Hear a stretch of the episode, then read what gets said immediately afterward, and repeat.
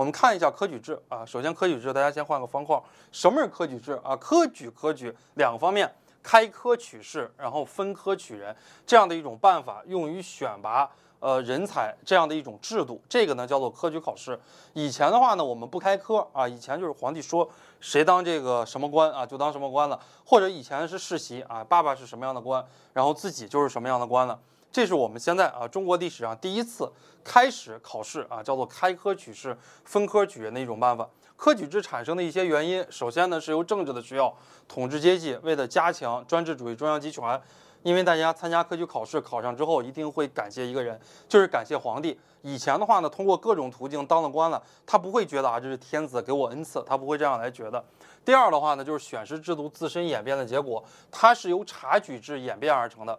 啊，察举制就以前推选，来进行当官这样的一种考试推而演变而来的啊，这是我们说到第二点。第三点的话呢，体现了新兴地主阶级的利益。以前的话呢，我们的官场。只能反映氏族地主的利益，而现在的话呢，我们的官场那可以反映庶族啊地主的这个利益。科举制产生的标志啊，隋炀帝大业二年，公元六百零六年，始建进士科。进士科的设置标志着科举制正式成立了。科举制有一些特点啊，从制度上的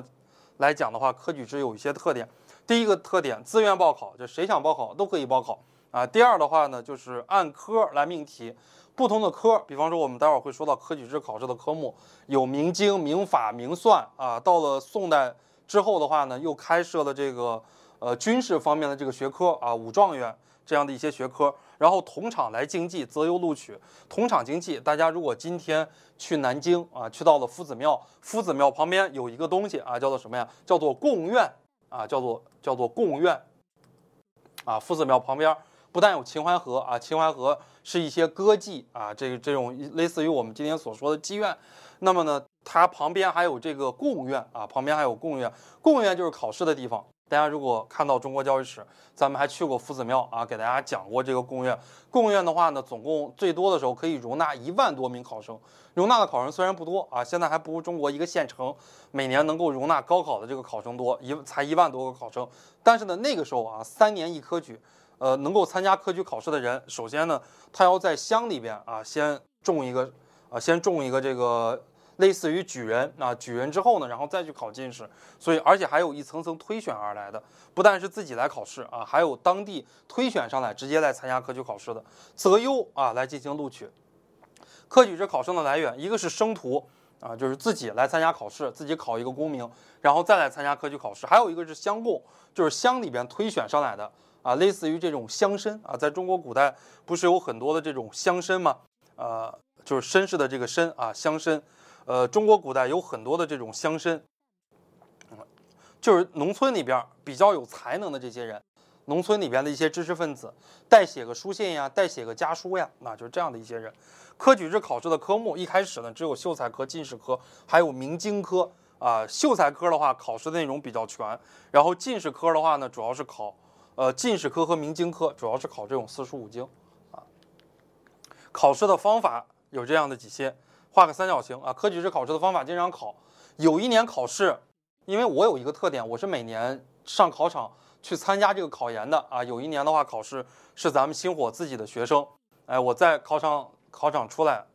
呃，考完三三三教学基础综合，有一个学校考试就考到了科举制的考试方法，考一道大题十五分。啊，一个同学就在那儿抱怨啊，这个科举制考试的方法从来没考过呀。哎，旁边就听的啊，我报了星火的班，我们的老师讲了科举制考试的方法，而且还举了很多的例子啊。那个同学就答出来了，科举制考试的方法也是经常考的，一个是贴经，那贴经的话呢，就是把这个经文给盖住啊，就类似于我们今天的填空题。对吧？考你一个啊，这个考你一个什么什么四书五经里边的一个经书啊，比方说考一句孔子的话“岁寒”啊，然后后边抹上你来填，然后这松柏之后凋也，或者说考你一个啊“导尔佛迁”，哎，一个空后边“开尔佛达”，哎，你要填上这个“导尔佛迁”“前尔佛意”“开尔佛达”，还有那一个默译啊，默译就相当于我们今天的简答题啊，让你来写一个东西，默写一个东西啊，默译，还有一个呢叫口试，就是老师。面对面的来对你进行问答，给你来进行打分，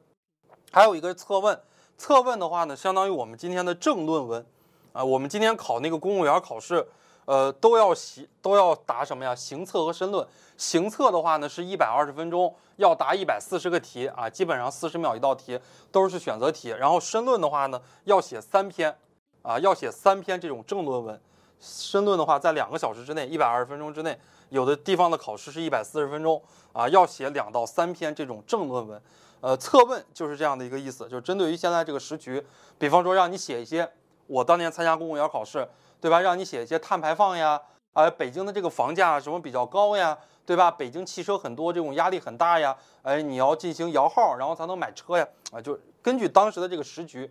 来进行考试。还有一种呢是诗词歌赋，诗词歌赋呢就是反映统治者的这种需求，因为在中国古代呢没有什么特别多的娱乐活动。啊，不像我们今天呀，什么王者荣耀呀、撸啊撸呀，什么酒吧呀，在中国古人呢，就是跟皇帝也是一样，都是日出而作，日落而息，基本上到了晚上五六点以后啊，没有什么特别多的娱乐活动。像皇家啊，就是听听戏，呃，唱唱歌，然后呢，做做这个诗词，做做对联儿，就是这样的一些东西，它是反映当时统治阶级的这个需要的。在隋唐啊，也非常重视科举制，尤其是尤其是在唐代。啊，非常重视这个诗词歌赋，像唐太宗啊，还把李白请到了宫里边，对吧？哎，专门就是每天教这个杨贵妃来写诗。